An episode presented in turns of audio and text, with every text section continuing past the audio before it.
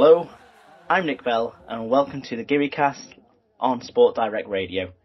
We have once again got a fantastic instalment of our ever popular and growing podcast, GearyCast Meets. I'm delighted to say that I am joined once again by my co-hosts Alex Ashmore and Chris Marquez. But we've also got a very special guest this week, dialing in all the way in from Ontario, Canada. Is that right? That's right. Joe Faint. Uh, thank you very much for joining us, Joe. I know. Having a Thank lovely you. day. And Alex and Chris, how are you guys doing? Doing well, thanks. I'm sort of, you know, I'm not sure whether to be still laughing from that pre-recording chat and, you know, half just confused. But no, I'm doing well, thanks. How are you?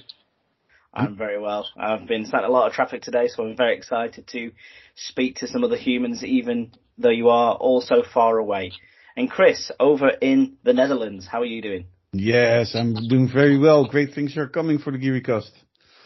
As we talked in the before the podcast recording, we have great ideas.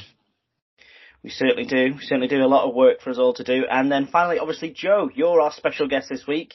Uh, as we do the this GearyCast meets where we like to meet fans and people associated with Malaga Club de Football, people who listen to uh, the GearyCast from all over the world. And I think so far you might be the person flung from furthest afield. Let's put it that way. So Canada, but you're not from Canada, are you? No, you might be able to tell with the accent. Um, so I've been here about seven years now. So originally from uh, from the UK, um, from Leicestershire via a bit of the West Country, um, and then yeah, finally out here. Right, Leicestershire. Like I say, if you if you got it in here for that twang, Chris, did, you know he was from Leicestershire? I knew because um, he's a big Leicester fan. Yeah, you could tell. You could tell. Yeah. Well, we're going to find out more about you, Joe, in the second half of GearyCast Meets. But because we are still a Malaga fan podcast, we still need to keep everybody up to date with the latest news and happenings at Malaga Club de Football as well. Now, I sent the guys a bit of a jokey gift the other day, which was kind of like, come on, Malaga, do something. Um, because there wasn't much news coming out of the club this week. And then all of a sudden today, we've had kind of a bit of an explosion of things happening. But we'll go in um, kind of like a chronological order because at the back end of uh, last week we had the fixtures are out now, so Malaga know who exactly who they're going to be playing next year, what weekend it's going to be on, and I say weekend because we still don't have fixed dates or times, so don't be booking any flights if you are headed over to Malaga just yet.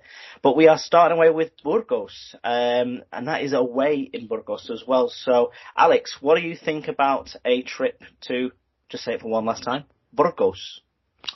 Hoping that it goes slightly better than last time, which was, you know, slight, slight drizzling of snow and a 3-0 loss and some trouble with the fans. So, yeah, I think actually it couldn't go worse. So, you know, we can look upwards, which is positive. Wow, really positive, Alex. yeah, I was going to say, you sound very happy for the season to be starting Yes, again. uh, really reading great. that positivity. Chris, um, there was a bit of needle between the, the fan groups last time, and it actually led to the home fixture at Malaga being classed as a high risk game.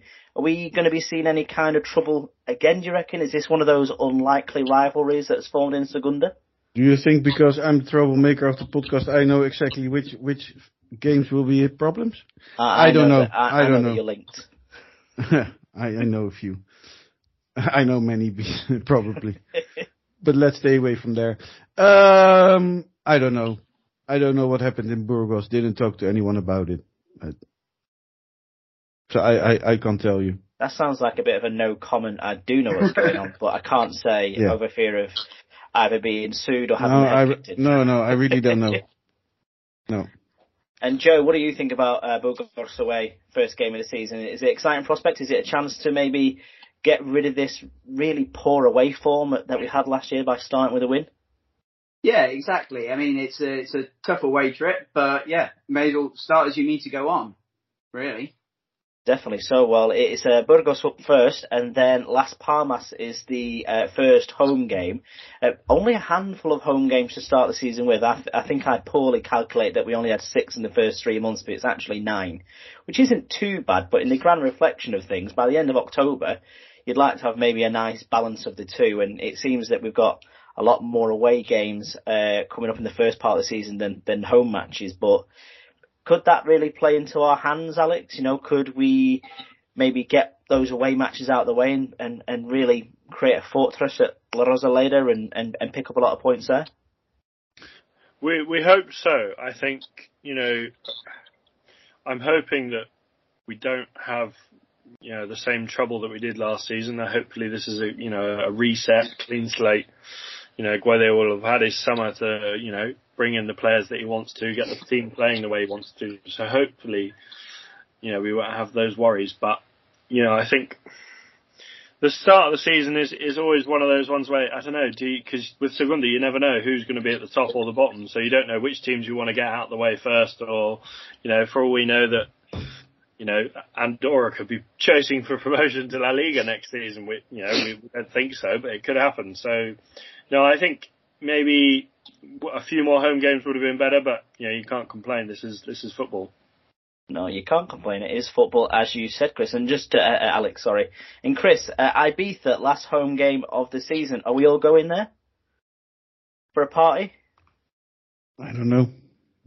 Oh, It I depends. think it will be. It Oh, depends oh, if I'm. It depends of if I'm uh, living in Malaga already, or uh, how everything is going, and if I have money. Because um, money helps. Yeah. l- let's say um, things are uh, quite getting pretty uh, expensive uh, in the Netherlands. I don't know how it's in England and in, and in the rest of the world, but um, I don't know. Yeah, everything's gone bloody expensive uh, over here as well. Yes. Um, Uh, but my salary keeps the same. No, no, definitely, definitely. It's I have uh, a flat line on my. Well, I have a flat line in my salary. like a like a flat heartbeat. Yes, yes, like a flat heartbeat. Oh well, definitely. Hopefully, things like that improve by that point because uh, the end of um, the season is a long way away. We've not even got the season started yet, so hopefully things will be looking uh, good and red. And uh, Joe, More important, the first Canada? home match. When is the first home match, Nick? First home match, I believe it is the third weekend of August. Second. Oh yeah, the third weekend, second match of the of the competition Yes, against Las so. Palmas. And I know that you're going to be over in Spain in August, Chris, and I believe you're just missing out on a on a home game whilst you're, whilst you're there. Well, if it's on Friday, I would make it. If it's on Saturday, Sunday, Monday, then screw me. I'm in Holland again. Well, Segunda selectors and fixture organisers, whoever that is, plead our call. Stick it on a Friday Nike just for Chris. He deserves it. So, to go with our new season, we've also got a new kit coming along. Uh, there's been a lot of kind of nice thoughts about the night kits, looking back over what we've had. A lot of people discussing at the moment. Um, you know, what which what was the best kit that we've had under Nike, but as of next season, it's looking likely that we're going to have Hummel kits as our, our, our new supplier. And apparently it's going to be at the start of next week that we'll be seeing some of the training kits come out, some of the merchandise come out, and then eventually a big kit launch. Alex, uh, are you looking forward to this Hummel kit? Very much so because well, Yeovil are with Hummel and they've just released their new kit and I'm a big fan.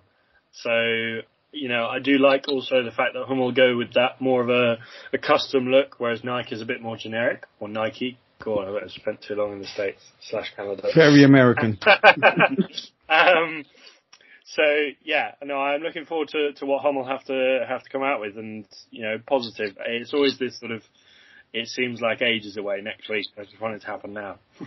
Oh yeah, that, that instant gratification is what we need. Joe, what do you think of the Hummel kits? Yeah, I'm excited as well. Um, as much as I dislike Coventry City, have you seen some of their kits? They look really nice what they brought out. So as Alex said, having a bit more unique and bespoke, and hopefully something a bit more to do with uh, to do with the city um, and the club, it'll be uh, really good. Yeah, definitely. I think it's uh, Real Betis that have got a um, a Hummel kit for for well, they've had it for a couple of seasons now, and they always have something quite unique about the city in there or the club, and I think even for their um, Copa del Rey final shirts, they had like the names of of all the players and stuff like that. So you know they have got form for being uh, quite unique. Chris, do you, do you know more about the timeline of this? So, you know, can we expect to see something on Friday? I know the rumours initially were from the first of July. Is Till this gonna be the- like till a, the a 4th. weekend thing. Um, no, I ex- well, I didn't heard anything from the club yet, so I'm I'm not going to say a date. Probably beginning next week. That's what they expect, but you don't know what hap- what will happen in between. I know the shop, the club shop is closed, the 30th and uh, until the first. So we have to wait. Yeah, When I know more, I'll post about it. definitely. And the most important question being, are you going to get a new shirt as well? Yes. Yeah, Alex, you two, you two, I imagine. I, I think I will. Yeah. Well, it's been a while since I've got a shirt. Actually, I think my last shirt was 2018-19, our first season in Segunda. So no, I think I, I think I'll invest in one.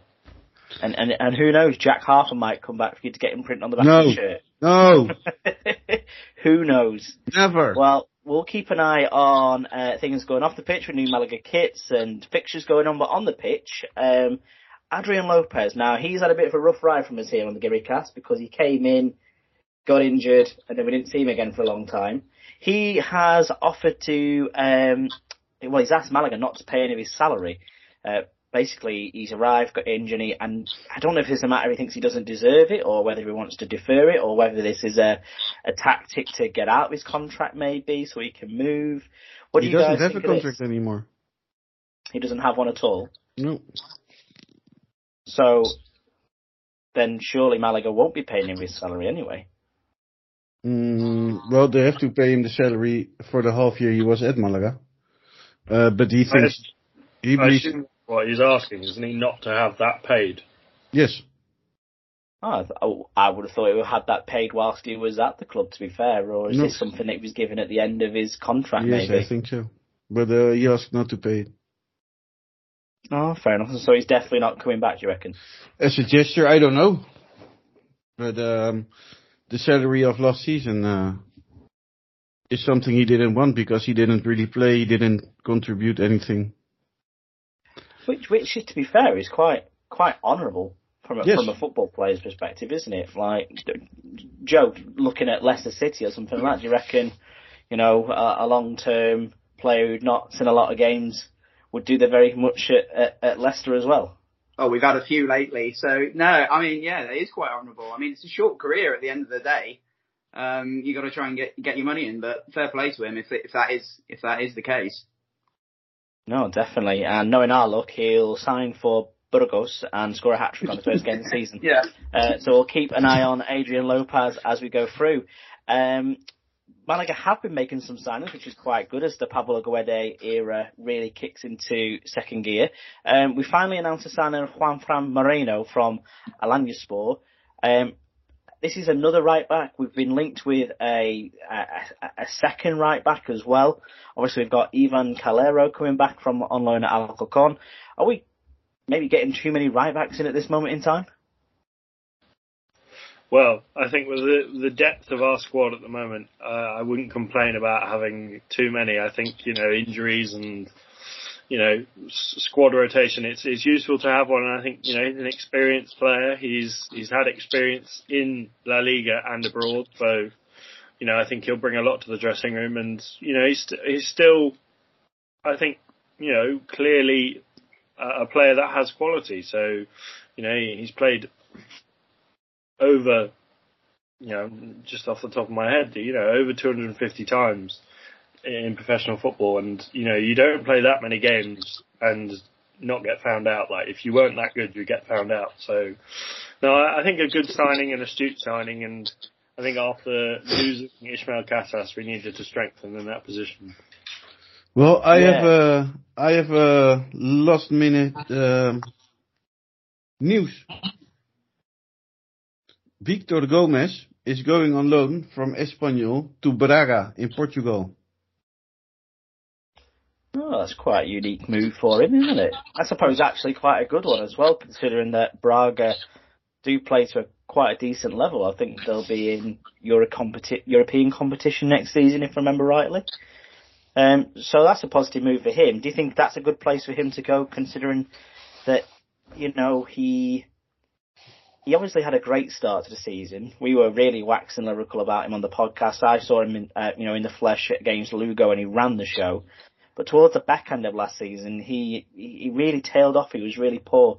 Do, do you reckon he can go there and and maybe make an impact, or is he just going to make up the numbers at Braga? I don't know because with the under 21 with Spain, he did pretty well. So there's definitely a player in there, isn't there, Alex? You know, there there are a lot of things that that didn't go well for Malaga throughout the season, which I think maybe he got in that I don't know how you call it in that bad vibe of the of the team, and maybe I don't know that yeah, caused the, the, the party crew, yeah, so to speak. Joe, what what do, what do you think about this? Because uh, again, you know that's a young player that's obviously not coming back to Malaga, but that was never the expected plan. Guedes yeah, seems to be uh, filling his team up with more experienced heads would be the term I would use, but you know we can't step away from it too much. These are these are much older players that Malaga are signing and are being linked with as well. Is this a, a purposeful tactic? Do you reckon? I think so. I think, like uh, I'm sure we mentioned soon, like he, with the, some of the, uh, the the youngsters signing as well, it's kind of a good blend. You've got that experience. I mean, he played. Um, uh, my friend, didn't he play? Although he's was he 34 or something like that? Yeah, but he, he played a good amount of games last year in in in Turkey or whatever he was. Um, so it's not like he's kind of uh, kind of lost it really. So hopefully it's good for the dressing room and uh, yeah, we'll break that up a little bit. Yeah, it is nice to have those older heads in there, and, and definitely seems to be something that um, Manolo Gaspar and Pablo Guede are, are thinking actively around when they they, they want to get in that blend of experience. Those those maybe those people who have been there and done that kind of thing, because at the end of the day, as much as they are on the older side, there is still a huge influx of young players in the club as well. We're talking, you know, Loren Zuniga, um, Kevin, and interestingly, just to mention, Andres Caro, who has committed himself to the club till 2025 this season. Chris, how much of a big signing uh, is that for the club to be able to keep a player of his quality? I think uh, a very big deal because um, a, a centre back is probably the most difficult youngsters to get because I don't think there are any good ones coming up at his, at at his age. So um, I think it's a big talent and a great guy. He's from Rincon de la Victoria, and I think he's going to be very important for Malaga. I think he definitely will be as well, and he, he, he really showed his quality a lot of the time in, in games Malaga last year. Uh, was in and out of the team, but I think he could be someone we can really rely on this season, Alex, because you know, let's call a spade a spade. I'd struggle to remember a time where we had the same centre back partnership in um, in in games back to back, so to speak. And when you look at you know Juande, who unfortunately gets injured a fair bit, Lomban on the aging side of things, God knows if um, Peybernes is going to be here next year. He could be a, a true rock for Malaga, could he? He could be there for many many years to come, and and maybe speaking with my uh, business hat on as well signing down to a contract that's going to see him here till 2025 just skyrockets his value too. Definitely, and I think you know Matt and I had the pleasure of seeing him in the flesh uh, against Fuenlabrada, and so did you, Nick, uh, against Valladolid, and you can just tell he he's not the tallest lad, but he seems to command himself, and he has that you know that that presence, and you know when he's in defence, you feel that sense of you know you're at ease a little bit, whereas you know some of the other defenders less so. I won't say who. Yeah, not naming names, but that that's a very good point. And the thing to remember about this lad is he is very much on the young side as well. Joe, you know, he's got his best years ahead of him.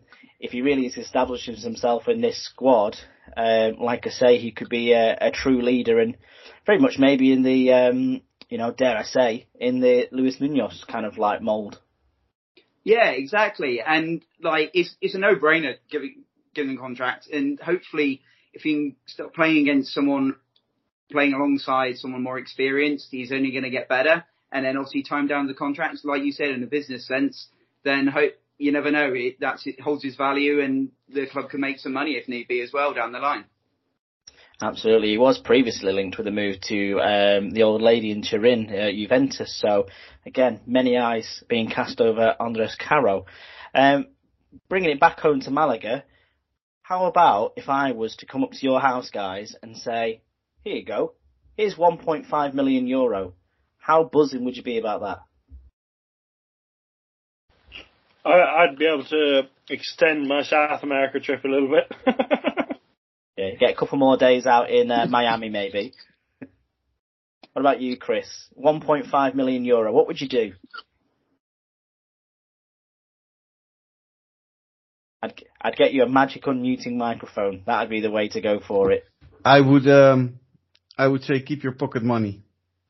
Keep your pocket. Oh, big big words from Chris Marquez right there. And what about you, No. Joe? No. I, I I would fill a bath with Victoria beer and then probably stay a week in it. Yeah, I I think you should open up like a Victoria brewery in the Netherlands. That would probably be a, a good investment. And, and you know You what I'm going to do after that? I'm going to my work every day in a different car. Of course, I'll I'll rent them, and then I would f- throw it mon- with money if it like if it was like nothing. And that well, that's the way to go. I, I would give up my work, of course. That's the first thing I would do, and then I'd go to my work every day in a different money, brag to everyone about how rich I am and how poor they are. then I would sell everything, and then I would move to Spain, and That's I would set up a radio station, and it would be called Gearycast Radio Station, and I would be, I don't know, making uh, a daily show out of the Gearycast, and I would pay you guys to uh, to work for me. You- You're selling me the dream there, Chris. That's that's definitely the way to go. Though to be fair, 1.5 million euros in this economy at the moment probably lasts you till about Friday afternoon uh, with the way prices of petrol are and things like that. But At least we have would have a lovely week then. Oh, we'd have a lovely weekend. Uh, in the good news, though, uh, the city and the mayor of Malaga have actually given 1.5 million euros to the club. Um, it was sitting in an interview with uh, Seguidor Deportivos Malaga that he said he hopes others like the example of the province to follow, and that the money is giving being given to the club for transfers in the hope that the money will help them get promoted next year. So it's kind of like saying, well, if we give you this one and a half million, you might sign, you know, a 20 goal season striker. You might then get into La Liga, which then brings more tourists to the city of Malaga. I think it said something like um, the football industry to Malaga is worth something like 1.2% of its um, GDP.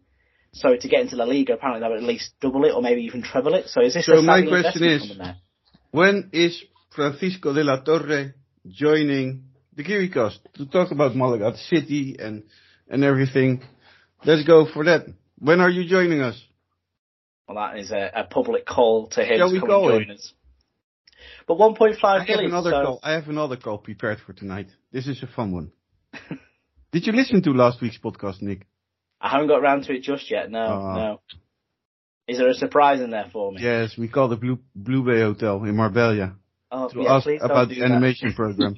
I did hear about this. Don't do that this week, please. No, we're calling someone else this week. Oh God, here we go. This is fun. Is it Palino? No, Just to shout no, I don't have the number. phone to him. It costs you a lot of money to ring Mexico right about now, but uh, but yeah, to be fair, seems like a savvy investment if it comes off. Uh, but it also shows that you know, um, you know, investing into your local club and and and maybe goes taps into that sentiment we're seeing at the minute. Obviously, the club. Uh, I don't know if you guys saw made a big campaign about um, how there was people were celebrating in Malaga when Real Madrid won the Champions League final, but not so much when Malaga beat Tenerife in you know the game that eventually saw Malaga stay up essentially. Um, maybe this taps into that to try and encourage more Malaguistas to get behind their football club, to to to get behind the city, Joe. Yeah, completely. I mean, we're like along with the sponsorship and it kind of, kind of embracing, embracing your city, embracing local, support local. It's important. Oh, absolutely. And most importantly from this as well, and I've done some calculations, I've done some maths. So 1.5 million euro. Apparently, Alex Febas's contract to be bought out was 350,000 euro. He was requesting a million pound, uh, million euro wages, I believe. So that leaves us with um, 150,000 euro No, for, for extras, surely. don't go there. Don't go there. Yeah, it, it You know- should be a done deal now. There, there's one thing I want to say about the mayor of Malaga. I don't think he sees it as an opportunity for the city. Uh, Francisco de la Torre has been the mayor of Malaga since 2000, so he's a mayor of Malaga for a long time, and he actually loves the club, and uh, the club is a part of the city, so the club does mean a lot to uh, some people in the city, or many people in the city.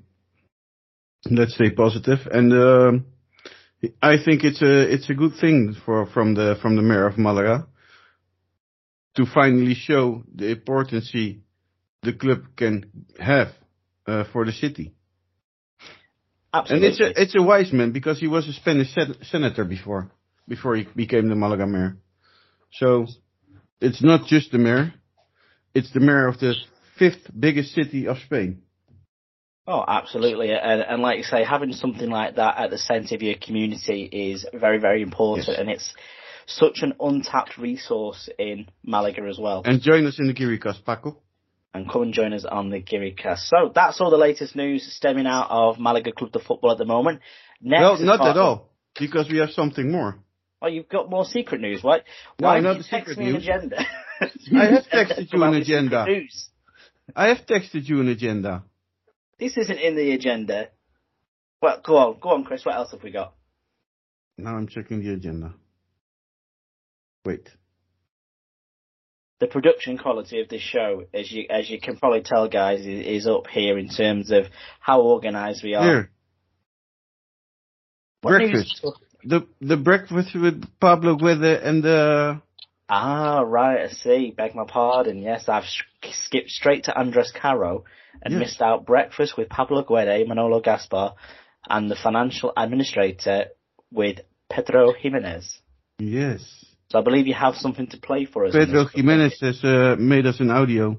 Our colleague from uh, Sport Direct were uh, present at the uh, breakfast with uh, all the media uh, from Malaga and uh, Manolo Gaspar Guede and the financial administrator. And Here's what Pablo Guede said. He said quite uh, interesting things. Monday, there was a breakfast between Pablo Guede and Malaga Sport Press, where Manolo Gaspar and Jose Maria Munoz were also present. Many current Malaguista topics were discussed. The coach has confessed uh, that uh, he wants a midfielder of creation, uh, Sandro Portillo style who improved the liver and has the last pass. Febas is also in that aspect. Guede wants him, but Malaga is not going to spend a lot of money and is confident of being able, being able to obtain him as a free agent. The goal is still under construction. It's estimated that the second goalkeeper to arrive will be Ruben Yañez from Getafe, and Guede has said that the third goalkeeper will be Carlos Lopez, and he will be called up uh, with, with the first team and will play with the reserve team or youth team. We will have to see that what happens with Stringholm and Gonzalo Cretas. The preseason is going to be very thought uh, double training sessions uh, a day and two double game days a week, uh, Wednesday and Saturday. Guede has already said that some youth squad had to stop due to physical effort. And the, the world group starts on the 4th of July. Kevin and Haitham have surprised Guede, and surely next year they will count for the Argentine uh, coach in a squad where there will not be many wingers. So that's all, boys. Uh, see you, and it's a pleasure, always. So, I will uh, tell you the main uh, headlines, and then uh, you can discuss them because that's easier. Um, where do I have them? I have them here. You say that like you spoke it in Spanish, so, but unless my um, Spanish has really improved, this is what the Spanish said in the in the Your Spanish is improving. That he wants a real number ten who can give a decisive pass, and that this player will be his biggest priority. I think that's very interesting. Yeah, I think it's something we were definitely missing. Um, I think that was our year. biggest problem last season. Get a once Febas, but the club isn't going to sign him for that amount of money. I think that's that's fair enough because it would be strange that one player would earn 700 or a million euros and the rest wouldn't. Um, Carlos Lopez will be uh, the third keeper for Malaga next season. That means that I think Danny Strintel is going away. Probably on loan deal. But that's what I'm guessing. I, I, I don't know because I didn't speak to him, but him, but Carlos will be the, the goalie for Atletico Malagueño and will be on the Malaga bench, so I think that if it's a loan move for, for Danny Strinholm, I think that's a good thing because it, it helps with his development. It, it also takes him out of a um, somewhat of a comfort zone as well because he's obviously only ever known what it's like at Malaga. If you can go experience elsewhere, develop his game, be a number one for a certain amount of period of time as well, then that means he can only come back uh, better, in my opinion. On the the Febas front, you know, I, I, I get it, um, but you know, sometimes having a player of his caliber can really help. But I think did you mention about potentially buying himself out of his contract and coming on a free, um, kind of like what Paulinho did um, to, to, secure a move away? Is, that could be a possibility, maybe. Um, or if he is looking for a true number ten, I do know of an ex Real Madrid player that is available on a free transfer at the moment, uh, who could come home if he if he really fancied a project but I don't think Isco uh, will be rocking up at La Rosaleda any time soon, unfortunately.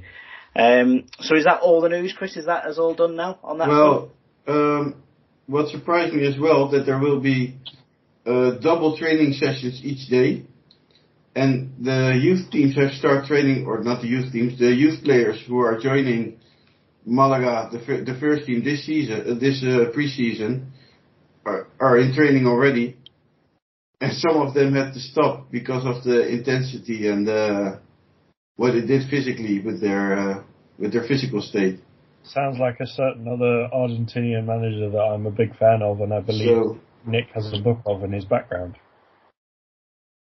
The great man who uh, who might be back in La Liga himself next season, but I think it's looking more like uh, Valverde might be going back in at Athletic Club. Um, so yeah, that seems to be all the news then. So that means we can move on to the most important thing about this particular podcast, and that is getting to know Malaga fan, Leicester fan, Canadian resident Joe Fain. So Joe, welcome to you. We kind of already found out where you're from. So you're currently based in Ontario, Canada. Yes. From Leicestershire originally, but slap bang in the centre of Leicester, or are we talking somewhere like Ashby-de-la-Zouch or something like that? Um, it's a little village called Barrow upon Soar, which um, from which is between Leicester and Loughborough.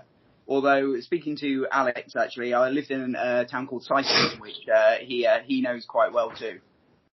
Yeah, I was going to say I'd I'd put between Loughborough and Leicester as somewhere like Mountsorrel, so I imagine I'm not too far Just away. yeah, across, across the uh, across the A6 from Mountsorrel. My uh, just across yeah. the A6 so what what what what takes you to Canada then from this perspective? Um, so in the UK, I uh, I basically was a pub pub manager and a pub deputy manager, um, and uh, worked kind of around Leicestershire and then down in the West Country before finally working in central London, um, which is then where I met my uh, my my now wife. Um, and then when we were due to have our, and she should explain, she is Canadian. Um, and then we were due to have our first child, and she wanted to kind of come back and be near her family. And at the time, I didn't really have too many ties. My parents were working abroad and things, and so I thought, why not give it a go? And oh, yeah, places been here, yeah, seven years now. Oh, absolutely fabulous. So, um, it's nice to hear that story. Where were your parents working? Um, so they were originally in Romania, and then went to South Africa. They're actually back in the UK now. What did they do? Um, so my dad, um, he was a farmer, and then but then got into uh, kind of industries similar in the farming farming world. Uh, and then my mum was did personal training slash living a bit of an expat life as well.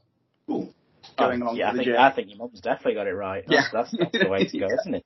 Kind of like the Alex Ashmore life in, in that perspective. Just a Gallivanter's life, really. So, um, tell us, Joe, how did you fall in love with uh, Malaga Club de Football, and where does the link come in? Um, so, I mean, uh, unlike some of the guys you've had on before who've kind of supported them for a long time, it's only been a really a couple of years watching uh, Malaga, which is down to you guys, really. Um, but it kind of the the initial kind of it stemmed back from uh, my grandparents used to have a place in a little uh, sort of town called uh, Almerimar, which is near El Ejido. Um, and so, as my dad was a farmer, I we used to have to come out, go out for summers with my grandparents and spend the whole time down in Spain.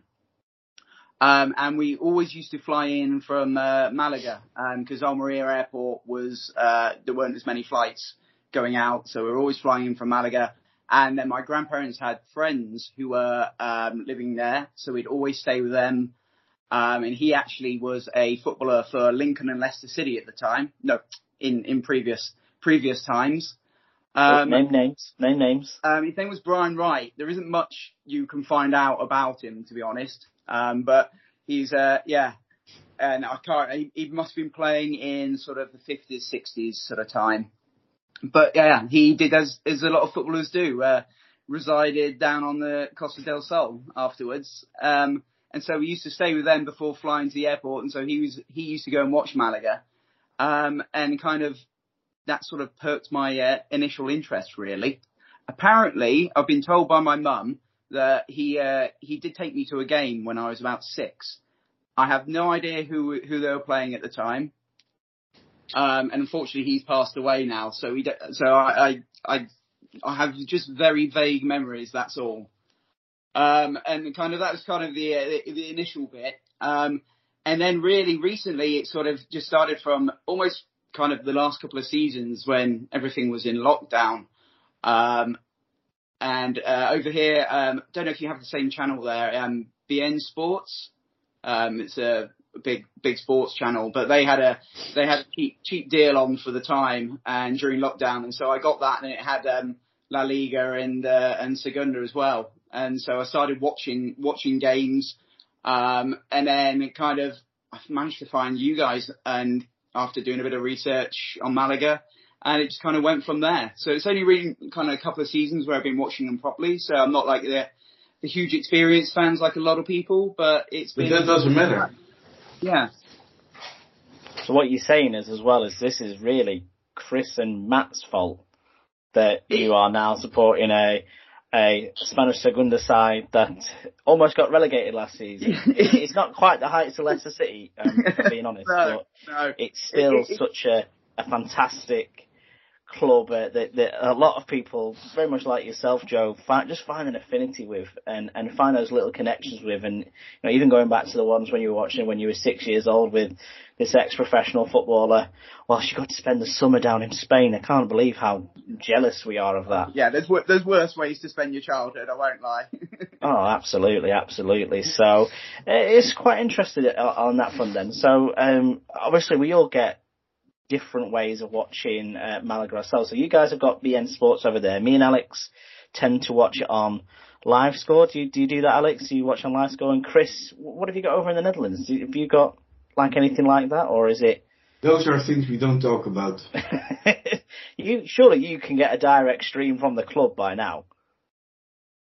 If I would have one, I would give it to you as well. no. That's what they should do. That's what it should be. I, I paid money to see it. That's what it should be now. This just should be the, the start of the movement to get Chris a direct feed from La Rosaleda as if he was there from the club uh, to get it all sorted. So or flying Oh, him out. Or Flying out flying him out for every game. Yeah, Yeah. Tell it, give him give him his twenty percent for his towards the season ticket. Why only me? You could also Because- do you guys.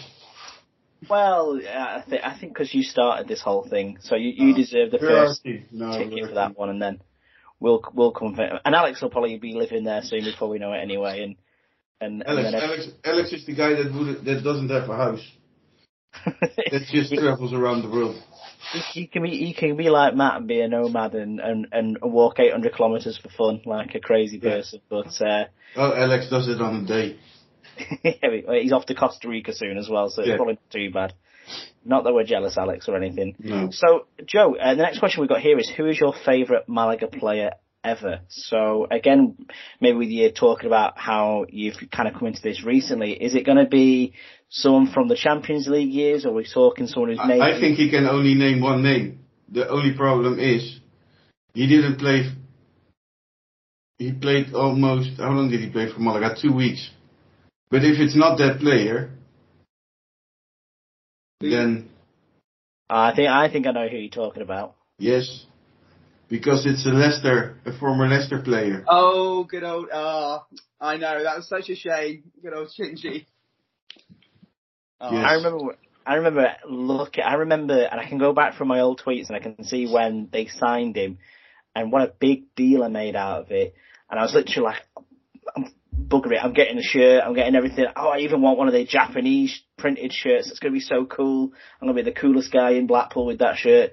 And then, like you say, Chris, a fortnight later, he was gone Yes. uh, without kicking a ball in anger. no. he worked so well with Vardy that year we won the league. He kind of he was just such a great foil and such a hard worker. Was he? Uh, so he was a big deal. He was a big guest on uh, Vardy's party. I I think so. Yeah, he he was at the he was at the party when they won the league and they were all like celebrating. So yeah, yeah, I really liked him. And uh, was it him who scored that um the overhead kick Yes. against us? Yes, yeah, Yes, that's the one thing we try to forget. yeah. Well, he did he did that for Leicester against I think it was Newcastle in in the the time when we won the league. So I was like, oh, I recognise that.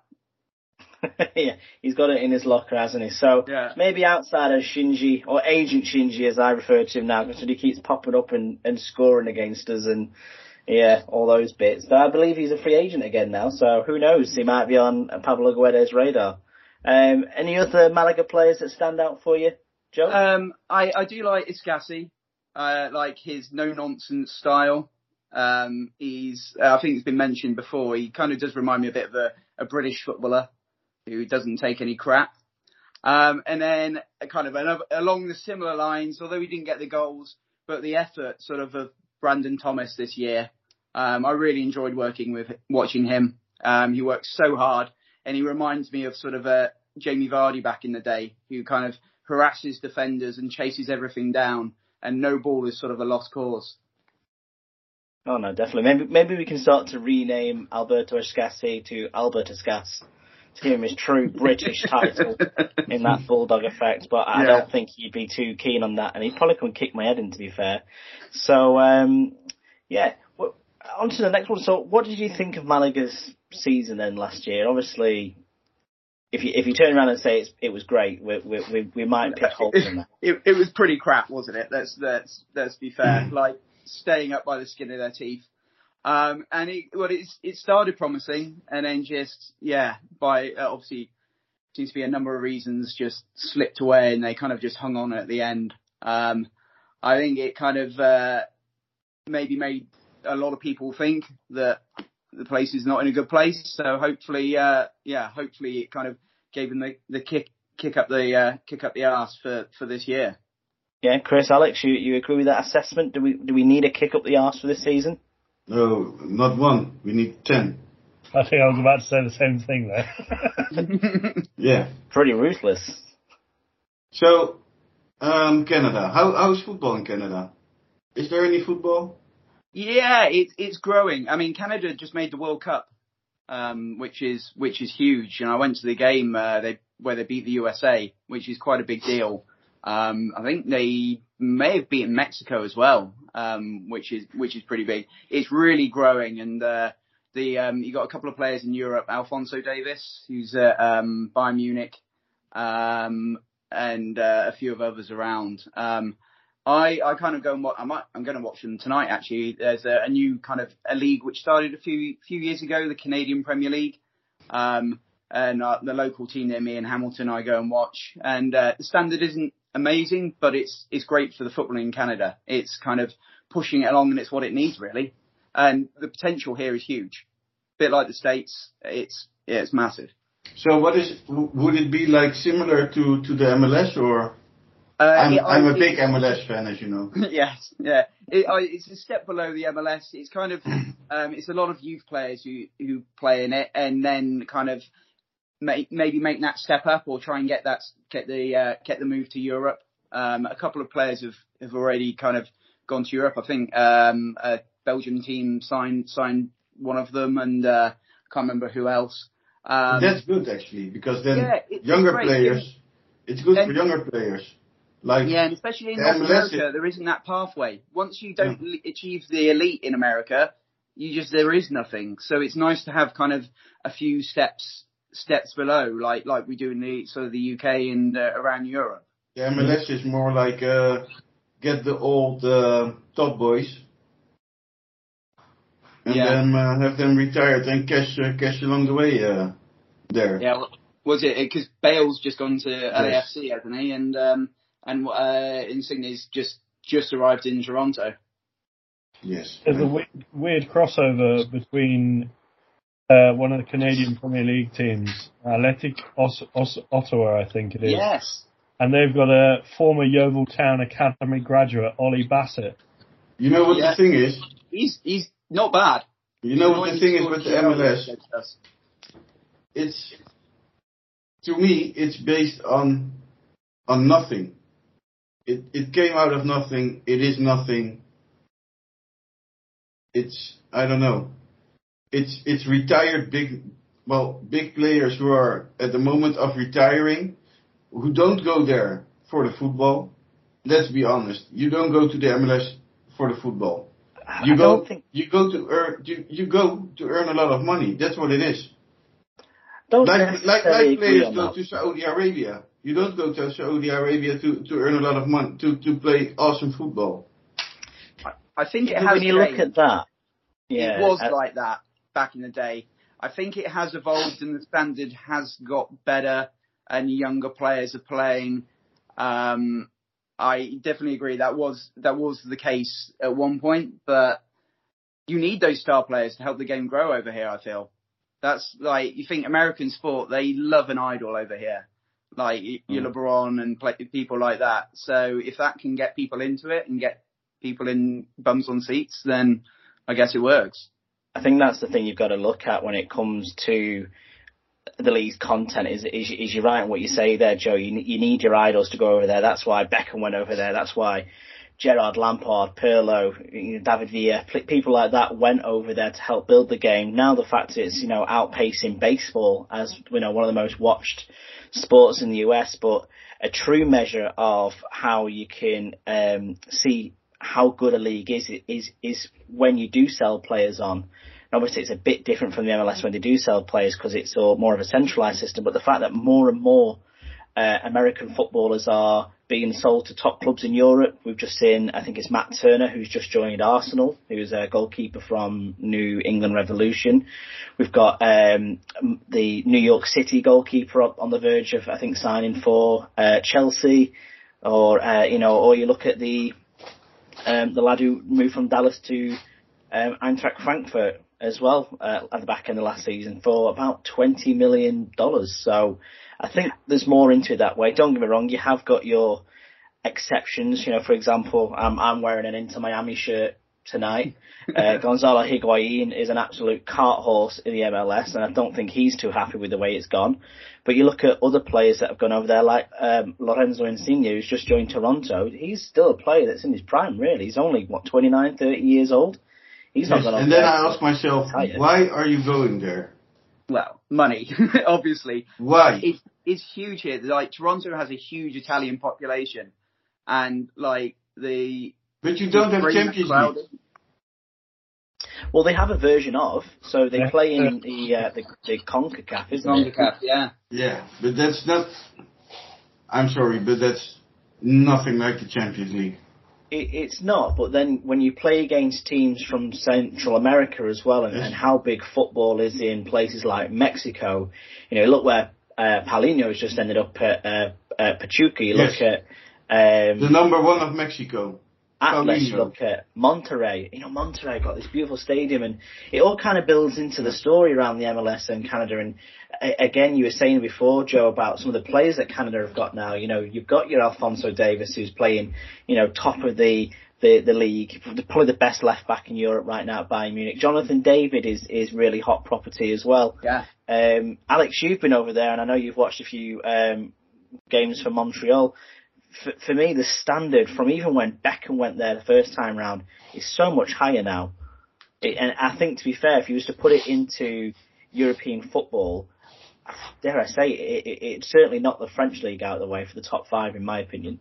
I think, and like this is something that well we'll see more and more of in the next you know five ten years. But the MLS, when when and you know this is mostly you know that part of the world, America and Canada, when they invest in something, it becomes huge. And what we'll see is the talent. So like you know the um the lad who's gone to Fulham or who's at Fulham, uh, Antonee Robinson. Uh, you know we've had top goalkeepers over the years from from America, from Brad Friedel, Tim Howard, Brad Guzan. So like we we've had some really top American talent. You know Christian Pulisic, as you said, like Sergio Dest. Is it Dest who plays for um, uh, Sergio Dest who plays in Europe? So like Yeah, for Barcelona. Do you think Do you think America can outrun European football? It'll never outrun it. I don't think so because there's so many other sports in America that are priority, like basketball and American football. Because to be honest, and that's that's the thing that I won't say worries me because it doesn't worry me at all. That because it can't outrun football in Europe, maybe it will get boring after putting so much effort into it.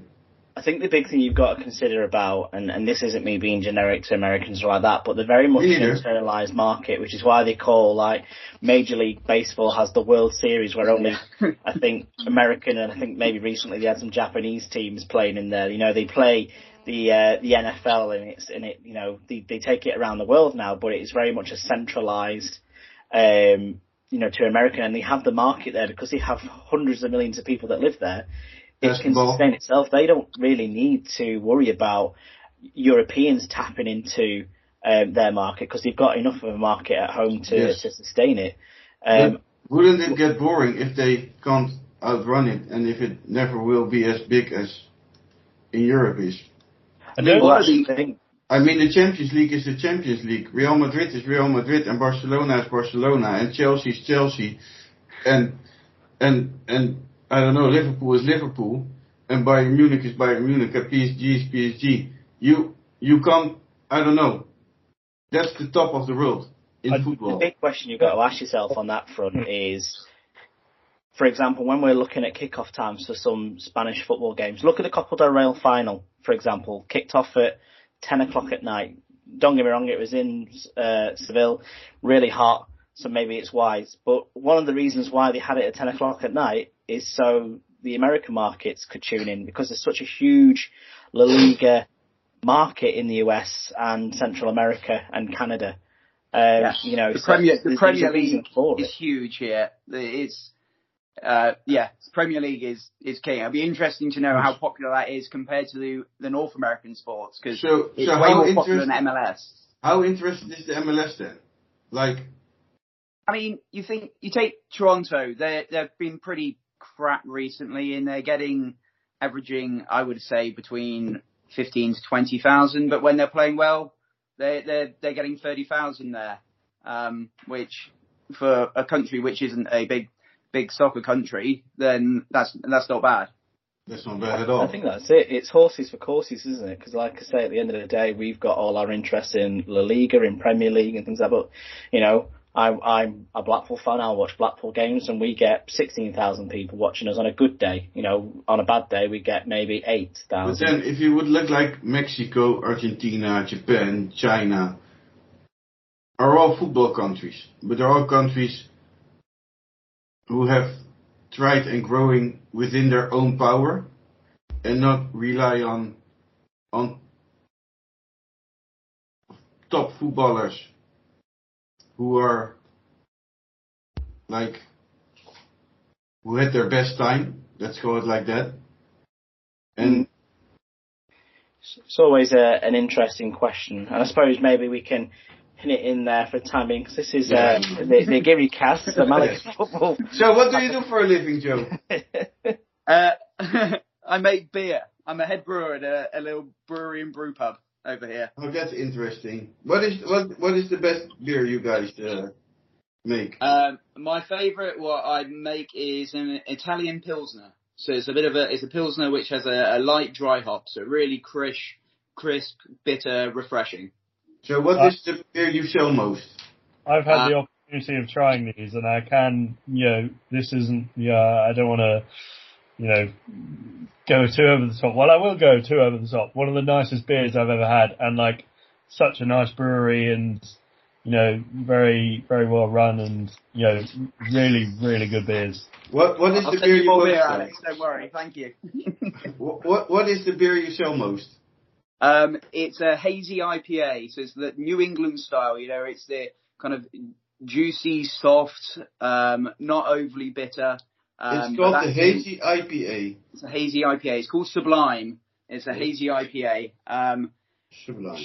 yeah, so that's our biggest seller. We um we have a thing here called the LCBO, which is where you buy all your beer and liquor, um, which is it's actually one of the biggest purchases of alcohol in the world because it's basically the whole of Ontario. It's where you have to go and get your drinks, and so that we've got that beer in there. So that's why it's our our big seller. So, is it where where can can we buy it outside of Canada as well?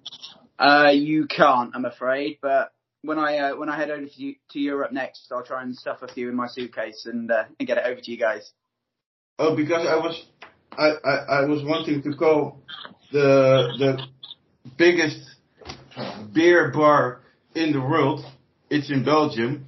To ask if they have Sublime uh, beer from Canada, but it's still interesting to call them. This call is not authorized. What is this? Is that, is that you trying to call people again on the Yes. podcast? I suppose the big question that uh, Chris was going to ask on, on that front is: Do you do bespoke beers? Like, do you make beers um, for for other people, or I suppose what we're angling for is um, we want a, a, a Geary Pale Ale. I think That sounds horrible. that. Actually, don't say that. That sounds very crude. No, name change. We need to name change that one to the GearyCast IP No. or something like There we that. are. You, put, you gotta you gotta get some people to come up with a name, put it out to a vote. Yeah, but I'm definitely down for that. Yes. I think Geary beer sounds pretty good. Nobody knows what it's what it's like. I think Geary beer Can you- sounds. can you good. I think if you put Geary Pale Ale, that sounds horrible. Uh, That, yeah, that sounds a, like uh, as a uh, a, a Sounds a bit dodgy. something else. as a head brewer, do you can you come up with names as well? Like Um, oh yeah, what real- I do. I, I usually f- send send all our management uh, a list of uh, a number of names and let them then let them pick the final uh, final one. Can you, can you, how how many names do you send in like for a beer? Um, it's usually about five or six options. No, that's a lot. Then we have because what we can do, what you can do, is like come up with uh five different names. Let's say Malaga is a name.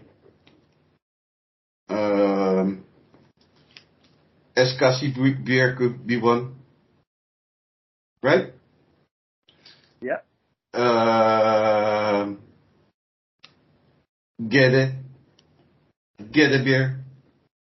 Sounds. I love I love how I'm going to have to try and explain all these to uh, to these Canadians.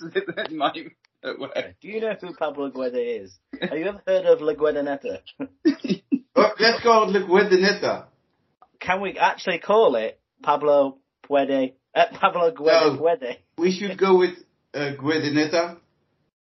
Sounds very Italian.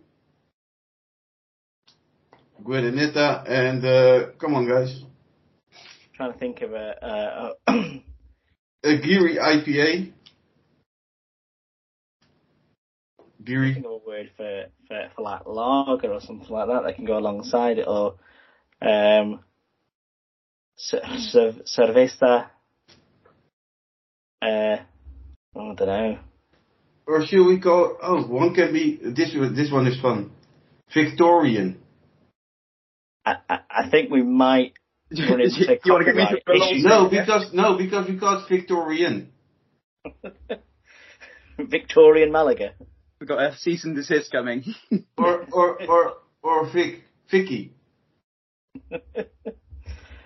Oh, definitely not. Definitely not. Or um, yeah, there's definitely a lot we can choose for. Um, I, Victory. suppo- I suppose, uh, Joe, to ask you, like, when you do come over to Malaga, there is obviously somewhat of a, a turf war between uh, manufacturers of, of beer over here. Um, Malaga obviously being our, our favourite Victoria Malaga. Is there any other ones that you think are, are better when you come over and have a beer in Spain, or are you very much on board the uh, Victoria Malaga train that we Um, have?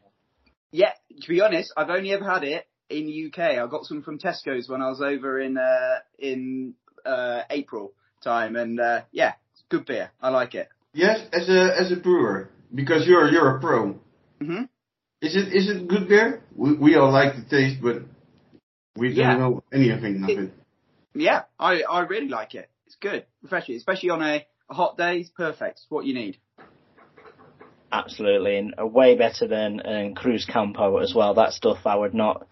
Uh, someone, someone keeps telling me, my friends keep teasing me about Victoria Malaga because I absolutely love it, but they refer to it as cooking lager, and I think it's just to wind me up uh, Yeah. more than anything. But genuinely, I think Cruzcampo is is genuinely a cooking lager in my opinion, but Victoria Malaga is just incredible. So, um, going back to some of our questions, just looking at last season, who do you think our best player was last season, Joe? There weren't too many. Um, uh, probably again, I'd I'd go for again just for his work rate. Probably Brandon Thomas. Is that there? I know uh, Alex is a is a fan of the Brandon Thomas work rate, aren't you, Alex? I, I think him. Yeah, I really Mate, hope or Danny Danny Martin as well, obviously. Danny Yeah, Martin. yeah. That's bad when a keeper is uh when a Yeah, goalie is- Yeah. it says something, Actually- doesn't it? Somebody just reminded me, uh, Alex, you're currently with an American at the moment, aren't you? What did he think about our MLS chat? Yes. Let him in. Do, do you want to do you want to get involved, Jack? You don't have to give them options, Alex. Just just tell them this is a journalistic thing. You can just You put a just mic in front of their mic face. Go at him. for it. So, well, what, what do you think of the MLS? What your, you know, American football, European football? I think that that I love the MLS just because it gives us. Obviously, I agree with Chris. Like, it will ne- I don't think it'll ever catch up to European football. I don't think it's going to ever be in the same league, the same level. But it gives us that sense of like, even though we don't have the same type of Champions League, and it's never going to be like that, it gives us that ability to have a tournament like that where we can play against some of the best teams in Canada, best teams in Mexico, and and go for a big trophy and have a lot of glory.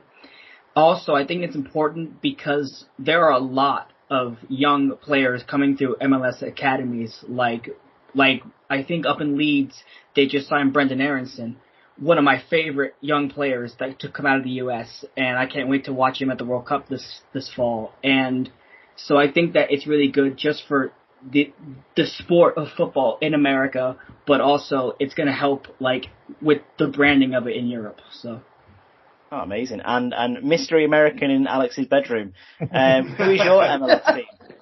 I am I was born so I'm from Baltimore, but I was born in Philadelphia, so I'm a Union fan. Ah, Union fan. Um, I yeah, yeah. unfortunately, unfortunately, there's gonna be more abuse from him in a second. I'm also an Arsenal fan, Oh. so uh, yeah, I'm sorry, but Arsenal fan. That's what you get with American football fans. That's what you get. You get Arsenal fans. Is that what we want in the world? uh, Is that what you want in the world? yes, more all over the No. place. Um, But because you, you need that- to educate him in the positives of Yeovil, Alex. You need to, I- need to, to think about it a little bit more and, and selling the dream of Huish Park. So, I- no, but thank you very much. It was nice to get your opinion and, and just to show that the, the GearyCast is such a broad church. You know, we, we've we've got people living in Oh, Canada on here. We've got Americans that pop up now. We've got Chris over in the Netherlands. We've got Yes. me in Blackpool. Alex somewhere in the world, wherever wherever he may be at any given time on his on his gallivanting. Malaga so, uh, in Canada. So how many Malaga fans are there in Canada?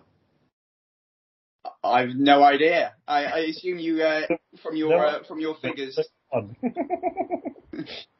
On. Yeah, I think when Alex left, he took 50% of Malaga's fans out of No, I think there are more.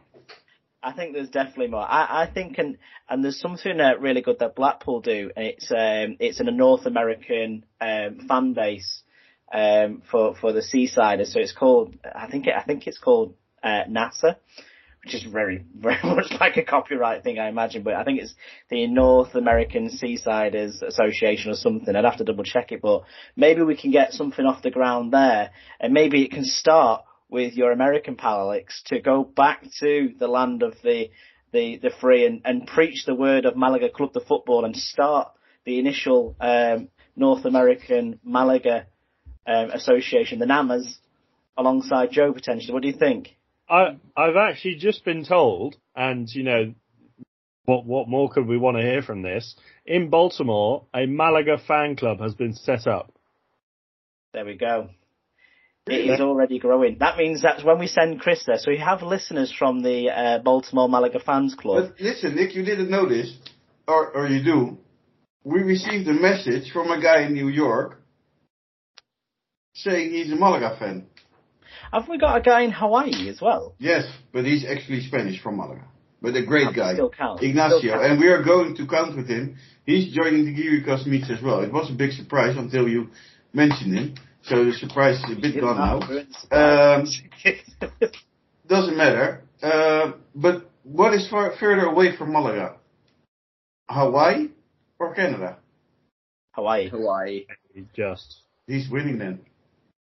Definitely. Although to be fair, I think the guy from South Korea might also give him a bit of a run for his money. Yes. To be fair, so well, uh, Joe, we know your best player from last season. Who was your worst player? And now is the time to name names. Don't name anyone that's left. That's boring. Name someone who's staying so we can stick it It's a in. hard choice, really. There's not really many that jump out, are there? I was going to say Peybernes, but yeah, he he was the man who got our um, Trumbo of the season. Yeah. Much, much. I think Chris, you didn't agree with that, did you? No, I Well- still don't. He's still he's still bitter about it, unfortunately. I, I still think you English people who invented the game don't understand anything of football. Hmm. Well, I wonder why Pablo Guede's trying to so quickly move him out the door. Then maybe it might have something to do with it. But then you guys invented football, so you probably understand it better than I do. I wouldn't say that to be fair though, Chris. So, um, so if uh, Joe, if you were Manolo Gaspar, you you are sat in uh, La Rosaleda in the fancy office that somehow you ended up in. Um, what would you do to make this season different? You know, especially when it comes to signing players. Are you very much like what Pedro was telling us that Guede wants, signing a ten, maybe another centre midfielder? A striker I- for me would be ideal. Yeah, I was going to say a striker should be the number one priority. Like, if if you had someone who could banged in between 15 and 20 goals, that's how they would be so much higher up the table. Um, but I like the idea of a sort of a number 10, a number 10 and a striker. Get that link up. Definitely, definitely a priority. Yeah, Isco, if he, if he's if he's game, you reckon he'd be yeah. Sure, he'd take that. Yeah, exactly. Put him on put him on a bit of money.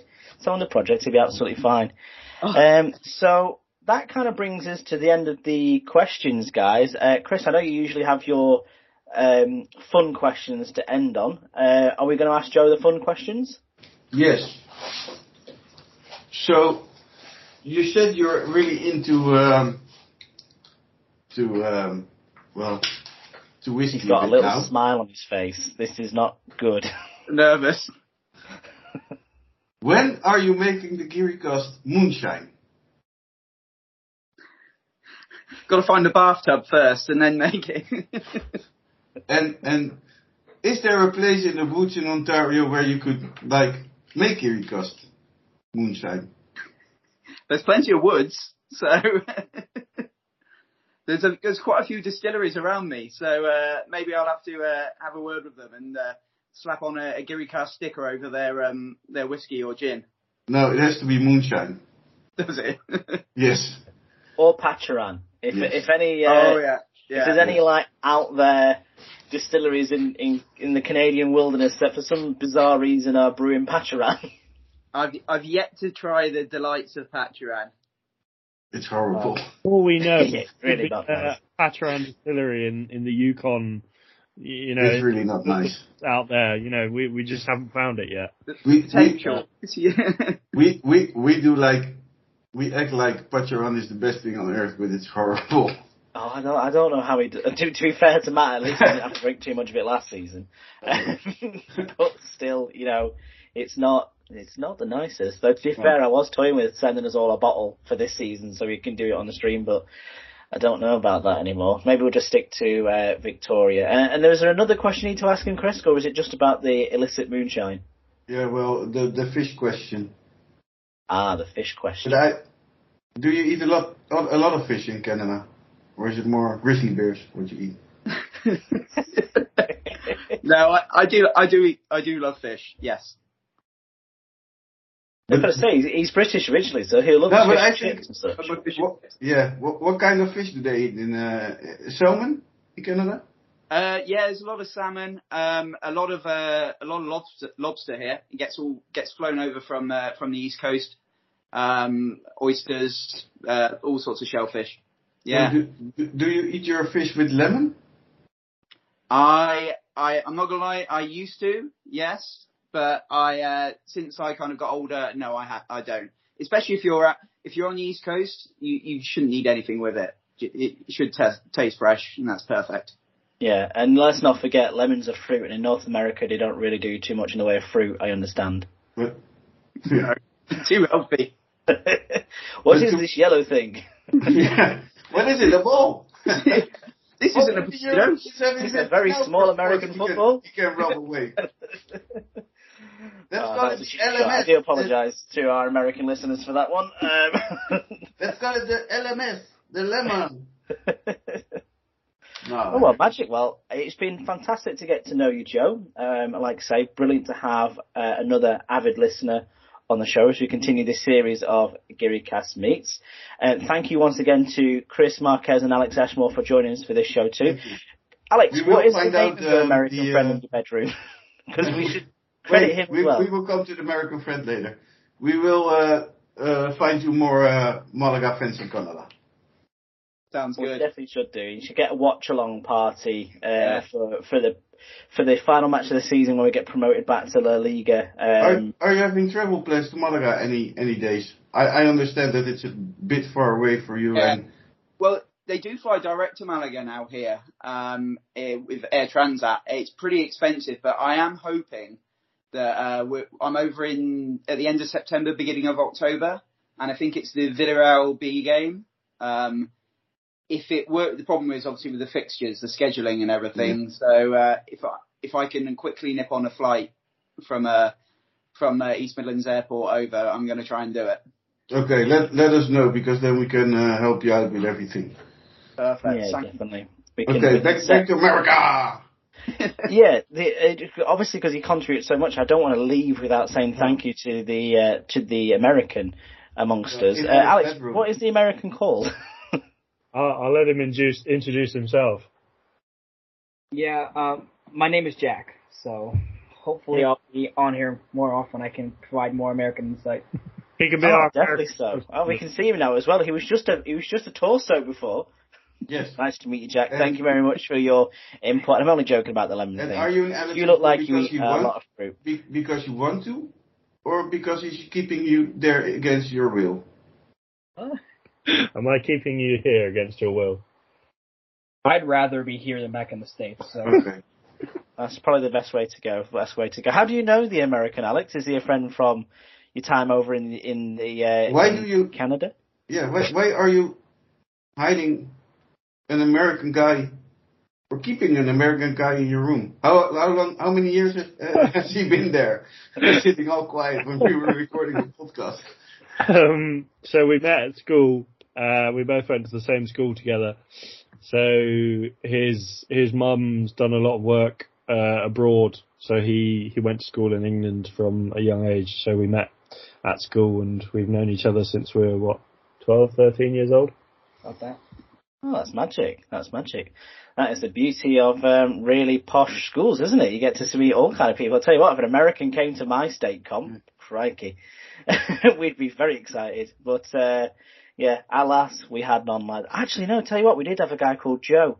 And uh, he had a Cadillac in his front garden. I just remember that being like the coolest thing ever because it was so weird to see this in Blackpool at the time. But um, yeah, bit of a novelty in Northern England to say the least. But it was lovely to meet you, Jack. Thank you much for your input. And um, Jack, yeah, what kind of music do you do you like? Uh, How Um, long are you going to drag out this podcast yeah, for? because we, we don't have we never had an American on. I had said so many She nice flies things about on- America. I, as you I, I'm I, the biggest I, I America tell you fan what, there I'll, is. tell- I'll tell you what, Chris. Alex, how long is Jack staying with you? He's here till, well, he's with me until Friday. He's flying back on the Sunday, I believe. Jack, what's your favorite music? Maybe once Jack gets back to the United States, we can do a Geary Cast meets with Jack, Chris. We've got to wrap this up. We can't keep him, and he's got to beat Alex at FIFA as well. It's nearly nine o'clock here in the UK. Oh yeah, Things right. to do. but thank you very much, you guys, for joining us. Joe from Canada, I'll let you go and pick your kids up now. Chris, Thank thank, you. very much. Jack is now Jack is now saying behind Alex, help, help me, help, help. Oh, Chris, I don't want the I don't want the one police officer in North Dorset to be knocking at my door in the next half an hour. Help, please. He'll be absolutely fine. Uh, Alex, Jack, thank you very much for, for joining us as well. Thank you, and thank you for hosting, Nick. Uh, wonderful job as ever. Yes, Uh, Great no job. problem at all. Yes. Any time to step into those big shoes that Matt has left to walk across the uh, north of Spain with. A, a bit of a plug for him as well. It is day zero for him. He's about to set off on his way across. Um, what what was it that it's called? I, I can never quite remember Camino name. de Santiago. That's the beast. He's So starting in France, then going to the Pyrenees, and then uh, entering Spain uh, from the Yeah. back, and then uh, He's got, a, he's got a long way to go, hasn't he? Um, but you Yeah. can go over to the um, to if you go to uh, Matt's Twitter uh, uh, at Matt Las, Los Boyo, he's got uh, it pinned to his profile. If you go to the GearyCast Pod Twitter as well, we've got it pinned there. If you want to Yes. donate some money for his uh, charitable organization. and send him messages because it's 800, 800 kilometers is pretty far. I once Oh, walked yeah. 40 and uh, I almost died. So 800 is like uh, like really far. So send him messages. Uh, I don't know what what else can they do? Donate money. Yeah, do- donate some nice tweets. money for him. He's raised over a thousand euro Yes. already, which is fantastic. And, uh, And um, Matt, you're saving uh, the podcast to listen uh, while you're walking, so um, we wanted to let you know that we are very proud of you, and uh, we know you're doing it for a cause close to your heart, uh, hospice in uh, Malaga, and um, I think it's really cool, and uh, you have our deepest respect, and we're very proud of you. Well, what a beautiful note to end on there, and that's where we'll cut it for this particular episode. Thank you, Joe. Thank you, Chris. Thank you, Alex. Thank you, Jack. Thank you, listeners at home. Like, retweet, and subscribe, and do whatever you need to do to follow the GearyCast, spread the word of Yes. this particular podcast. And we are still on. Grindr, so We're not on Grindr. Yes, we are. It was such a beautiful note to end on, and you've we are on absolutely Grindr. Nosedive the podcast into the dirt on that front. We are on Grindr. We're not. Well, we might be. We might be. I'm not I made sure. account once. Ask This, Alex. this, this preceded me joining the GearyCast, but Ask on Alex. that note, Alex, on find us on Grindr. Thank you very much for listening, and good night.